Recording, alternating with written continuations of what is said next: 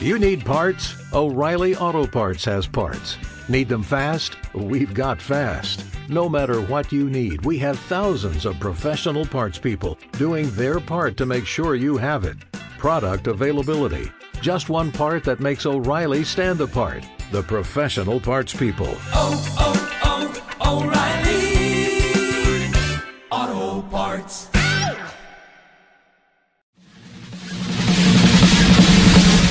Bueno, ahí estamos con la comunicación telefónica. Vamos a estar hablando con el Mono Salvi. Hola, buenas tardes, Mono. ¿Me escuchás? Hola. Hola, ¿cómo te va? Eduardo te saluda del programa Buenas tardes Rock. ¿Cómo andas? ¿Qué tal? ¿Cómo te va? Muy bien, muy bien. Bienvenido a este, a este espacio que conoció la moto a través de un amigo en común, de Ricardo, Ricardo Iorio, que alguna vez ha tocado con ustedes y hace Sí, sí. Y bueno, un día, mira, casualmente anduvo por acá comiendo un asado, compartiendo con nosotros y cuando le preguntamos qué tenía en el auto nos mostró un CD de ustedes. Así que este, me imagino que debe ser un orgullo para, para vos como integrante de la moto. Totalmente, es un gran halago, te imaginas que, que, un grosso del metal nacional te, te tenga la deferencia y, que le agrade nuestra música, eh, eh, la escritura, el mensaje y la filosofía de vida en, en la cual bueno tenemos muchos puntos en común, eh, realmente es un honor para nosotros y máxime teniendo en cuenta que también este, el amigo tuvo la gran deferencia de, de grabar eh, con gran respeto y respetando el patrón musical de Imágenes Fugaces, tema, uno de los temas de- del segundo disco de la moto de Astral. Y bueno, que eso se ha difundido en todo el país, se está difundiendo en todo el país y a través de ese tema también se está conociendo el nombre de la moto en muchos lugares donde eh, no éramos conocidos todavía. Bueno, y eh, los Salvi, ¿qué- ¿quiénes eran antes de ser la moto? Eh, de, de dónde vienen? ¿A, dó- a dónde iban? ¿Qué, qué hacían? Mira, eh, eh, los Salvi somos hijos de, de don Ponciano Benigno Salvi, un paisano entrerriano nacido en Rosario del Tala, que fue amansador de tropillas y alambrador de estancias y que tenía un acordeón, una verdulera de dos hileras en la que sabía tocar solamente un par de temas, la vestido celeste, el toro y un par de cosas este, de folclore. Y bueno, le, le enseñó a mi hermano las primeras dos o tres notas en guitarra y ahí bueno comenzó este mundo, este transitar en el mundo de la música a partir de temprana edad, de los 12, 13 años, mi hermano ya estaba con la guitarra bajo el brazo y este y yo también comencé lo- los primeros pasos este, en la música acompañándolo a él en principio, bueno, siempre cantando de entre casas, pero bueno, luego hubo cosas que se fueron trasladando al escenario, eh, después con, lo- con los años eh, se fueron plasmando en diferentes discos y se transformaron en obras muy, muy, muy lindas, eh, que tuvo una gran aceptación, eh, no solamente a nivel regional, aquí en, el sur, en la Patagonia, en Neuquén y en Río Negro, sino en el resto, en varias provincias del país también, así que eso para nosotros es un gran halago, eh, haber surgido prácticamente de la nada y haber llegado a tanto como personas, como músicos y como familia. Sobre todo como familia, ¿no? Totalmente, seguro. Y, y el mono y el rulo cuando eran chicos, ¿qué, qué escuchaban? ¿Qué, ¿Cómo llegaba la música a ustedes? ¿Qué iban a ver? ¿Qué escuchaban? ¿Qué, qué les gustaba? Y mira, yo te puedo nombrar dos bandas que, que fueron las, las, son las primeras que debuté de ir a ver en vivo. Este, una es Box Day y la Crucis, de, de las cuales tengo muy muy lindos recuerdos y bueno, con Box Day tuvimos la oportunidad después a través de los años de compartir el escenario este, un par de veces en, en- en Buenos Aires, en, en Gleo, en Lonchamps, en la cueva Hard Rock en Constitución, este, Quilmes, eh, eh, luego aquí también en el Valle, en Neuquén, y este, bueno, de la música de Manal, la música, eh, qué sé yo, de, de Flaco Espineta, la música de Pastoral, la música del color humano, de vivencias, en fin, podría nombrarte un sinfín de bandas y de, de músicos nacionales que, que de alguna manera marcaron nuestro perfil, eh, bueno, nuestro gusto musical y también puedo hablarte de bandas internacionales como, bueno, Zeppelin, Parper, eh, Pink Floyd, en fin. Sí, sí, sí, sí. Y cuando, cuando ustedes llegan a, a Río Negro, que empieza por ahí este, la movida a hacerse conocido dentro, dentro de Río Negro, dentro de Neuquén, eh, siempre un poco alejado del, oficial, ¿no? Eh, creo que eh, el reconocimiento llega mucho tiempo después. ¿Cómo, cómo es todo ese proceso? mira, el, conocimiento regional llegó mucho más pronto de lo que esperábamos realmente, porque cuando se formó la banda en Neuquén, el primer recital, el debut fue en el Teatro Colón de Punta Alta, provincia de Buenos Aires. Eh, al regreso a Neuquén se grabó ese recital en vivo y al regreso a Neuquén ese material comenzó a ser difundido en todas las radios. Y el primer show de Neuquén tuvimos una convocatoria de más de 3.000 personas, o sea que eso te da esto una pauta de la repercusión que tuvo eh, a nivel local, a nivel regional. Y luego, bueno, con los años sí, obviamente nuestra música se fue desparramando a lo largo de todo el país porque tuvimos la suerte de tocar en fiestas nacionales como la Fiesta Nacional del Lúpulo, la Fiesta Nacional de la Manzana, en San Carlos de Bariloche, en Mar del Plata tuvimos la oportunidad de tocar, eh, de hacer 25 shows a lo largo de cuatro temporadas. Eh, entonces, bueno, lugares donde eh, llega en temporada de verano gente de todo el país y se desparrama la música de una forma increíble porque este, luego nos han llamado, qué sé yo, de, Jujuy, de La Quiaca, de Salta, de San Luis, de Catamarca, de Córdoba, del Chaco, de Resistencia, de lugares este, de Formosa, de Misiones, lugares donde no hemos ido todavía, no hemos tenido la suerte de ir a tocar, pero que sí se está escuchando nuestra música. Y, las grabaciones de los discos, sí, eso llega, ustedes tuvieron que juntar la platita, tuvieron que pagar el estudio, tuvieron que hacer todo pulmón. Todo pulmón totalmente, las cuatro obras que, de la moto son las cuatro grabadas aquí en Neuquén Capital, este, con producción totalmente independiente y bueno, ya vamos eh, planeando y tenemos en el horno eh, los temas que van a formar parte de la quinta obra a la que mi hermano no pudo meterle su voz porque, bueno, partió un día antes de, de, comenzar la grabación. Eh, teníamos el estudio reservado para el 8 de diciembre del 2007 y él falleció el día 7 de diciembre, con un sueño que yo pienso cristalizarlo en realidad y que se llama No terminé todavía, era una obra que mi hermano tenía muchos deseos de, grabarla y que, bueno, yo me voy a encargar de, meterle la voz y de plasmarlo, de llevarlo a la realidad para que llegue a oídos de toda la gente y de todos los seguidores de la moto. Bueno, eh, me parece bárbaro que en tus manos le continúe el, proyecto y sobre todo los sueños ¿no? de, Rulo.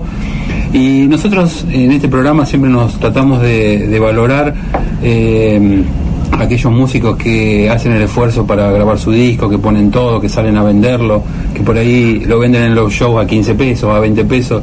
Y tratamos de difundirlo acá y, de decirle a la gente que si te gustó el disco, este, andá y compralo, porque a lo mejor lo conseguís en internet, pero este, el esfuerzo que hizo ese músico para tener ese disco en la calle merece que si te gustó lo compres. Totalmente, yo agradezco muchísimo ese criterio porque de alguna manera es lo que nos permite seguir creciendo o por lo menos seguir manteniéndonos este, eh, con vida ¿no? dentro de, lo que es el ámbito de, de under de música. Es que si no, no se puede, eh, no sé, creo que no se puede vivir la música este, para una banda de, callejera como es, la moto, ¿no? Es difícil vivir de la música. Seguro, amigo. ¿Mm? Eh, bueno, eh, contame un poco este, lo, qué, cómo es lo nuevo de la moto.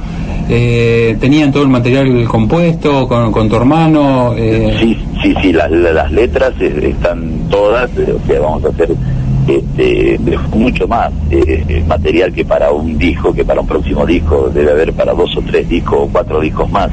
Este, nosotros de un total de unos 35 o 40 temas, estamos rescatando ahora entre 12 y 14 temas que, que van a ser lo que van a formar parte de No Termine Todavía, el quinto disco de la moto de estudio. Y eh, en el cual también vamos a incorporar una letra de Jonas Salvi, un blues, así es un blues que él se lo dedicó a su padre después de su partida, eh, que va a formar parte del disco, o sea, es, eh, es una excepción, sería una letra que no es de Rulo Salvi, es de Jonas Salvi, el hijo más chico de Rulo. Un homenaje. Este, yo por ahí me tomo la, atribución también de incorporar una letra que mi hermano dejó hace alrededor de 10 a 15 años, este, hecha por la mitad, menos de la mitad. Eh, yo le metí seis o siete estrofas más, creo que es la primera vez en mi vida que, que, que me pongo a, escribir, a componer y, bueno, este ahora ya tengo mi primer mi primera canción este, escrita estoy también eh, ahora escribiendo un, otro tema en, ritmo de reggae y bueno, de, a poco así vamos incorporando algunas cosas, pero el, esqueleto de la columna vertebral de No Termine Todavía, obviamente va a estar formado por 10 o 11 canciones este, escritas, letra y música por los Alvis. Eh, Enséñame a ser tu viejo, esa eh, también va a estar en este disco. Eh, no, porque es un tema que pertenece al acústico y que sí también tenemos otro proyecto paralelo para, para grabar, hacer una grabación en lo posible en vivo de una versión acústico de lo que sería, ese sería el título de otro disco, Enseñame a ser tu viejo, pero este, en versión acústica. Ah, buenísimo. Entonces. O sea, con toda una serie de temas más tranqui, ¿viste? Más que con, poesía más profunda, con la música más acorde como para... Con otro ambiente, otro ambiente. Exactamente. Qué bueno, qué bueno. O sea que ya este, nos estás dando por ahí una, una noticia que este, no se conocía, que es la por ahí la aparición de otro disco este, con, con, otro, con otro clima. Exactamente, totalmente. Bueno, y contame, eh, ¿te costó adaptarte a presentarte en vivo siendo la voz líder de, la moto? Te, o, como ya lo tomaste como algo, como que era el legado, de, este, pasar a ser la voz? Mira, yo realmente en principio me, me fogueé con, con, el escenario porque arranqué con la moto siendo presentador. Primero fui el, primer plomo de la banda fui yo. Este, en el segundo al tercer show ya este, mi hermano me tiró la cancha como presentador y este y bueno con el transitar de los años y acompañando la moto fui aprendiendo a ser manager o representante de alguna manera y bueno, eh, después de lo sucedido, de este golpe tremendo que hemos sufrido toda la familia y la música en general de aquí de la región, este, bueno, no me quedó otra que, animarme y enfrentar la realidad, subirme arriba del escenario y tratar de honrar a mi hermano de la mejor forma posible, que es cantando, eh, y que incluso más allá de lo bien o mal que lo haga, este, tengo el temple en el corazón para hacerlo con, con todo el amor que él me dejó como legado. Y ya te digo, tratando de representar de la mejor manera porque no es fácil este, suplir una garganta y un carisma y un personaje, eh, un poeta como lo fue Rulo Salvi, eh, el líder de la moto durante 17 años y bueno, eh, yo recién este año estoy haciendo mis primeros pasos como vocalista, tratando de seguir con el perfil y con la filosofía de la banda sin desviarme ni un centímetro y bueno, tratando de hacer llegar a toda la gente que bien se lo merece eh, toda esa música, toda esa riqueza que dejó mi hermano plasmada en canciones eh, con diferentes ritmos y que, que sé que es del agrado de muchos seguidores y que van a estar muy felices y muy contentos de que sigamos. Seguro, aparte tu hermano seguramente va, va a estar ahí guiándote como para que la moto este, siga el camino que él inició este, con vos como el timonel, digamos, ¿no es cierto? Totalmente, indudablemente. Yo cada vez que piso la tabla de un escenario me encomiendo a mi hermano y más allá de cantar para la gente, para el público, canto para él, amigo. Y perdóname que estoy un poco emocionado porque estamos eh, ya en vísperas, viste, de, recordar una fecha que es, un poco triste para nosotros, eh, pero bueno, eh, te vuelvo a repetir, hay que templar el corazón. Eh, yo le pido a Dios y a mi hermano que me den la fuerza eh, suficiente como para seguir adelante. De hecho, estoy convencido de que debo hacerlo y mi alma siente que es así. Y ya he comenzado a recibir los primeros premios de la vida que, me lo está dando el, acierto y el afecto de la gente que lo estoy viviendo y palmando, palpando momento a momento en la calle. Bueno, nosotros también quisimos de alguna manera homenajear a dos días del primer aniversario de la desaparición a no solo a Rulo, sino a todos ustedes que lo han acompañado durante todo este tiempo y que han sabido convertirse en este músicos y este han eh, no sé, de alguna manera homenajear al rock callejero como, como lo llamamos, ¿no es cierto? Pequeño homenaje desde este programa y bueno, un saludo enorme a vos, un abrazo a, toda, a todos los chicos de la banda. Eh, un agradecimiento este, realmente especial para vos por esta por estos minutos que, no, que nos dedicaste. Y... en este momento estoy en la parada del Bondi esperando el colectivo para viajar de Neuquén Capital a Plotier, una localidad que está a 15 kilómetros de acá, porque están todos los locos esperándome en la sala para ensayar ya voy con una hora de atraso, pero bueno, este, me dijeron que hay una brasa dando vuelta por ahí porque es el cumpleaños de, de Gabriel Pulpo Quirós, el batero original de la banda que regresó después de algunos años nuevamente y que ahora ya forma parte del equipo de la moto, así que bueno, estamos muy contentos, muy felices y puedes pasar un rato muy agradable con, con los míos. Bárbaro, un saludo entonces a toda la banda, nosotros nos vamos, vamos a cerrar este, esta charla con ingenuidad del disco Aguante Corazón, no sé si querés contar algo de, de este tema, si no, este, tu saludo de despedida. Y que mira, ojalá que en esta fecha cercana a las fiestas y que sé que no para todo el mundo eh, son momentos de alegría y de felicidad, sí para tantos otros, eh, pero para todo el mundo en general, ojalá que lo que van a escuchar ahora a través de ingenuidad les sirva para rescatar eso poquito y eso tan lindo que tiene la vida, que es justamente la ingenuidad de... Perdamos.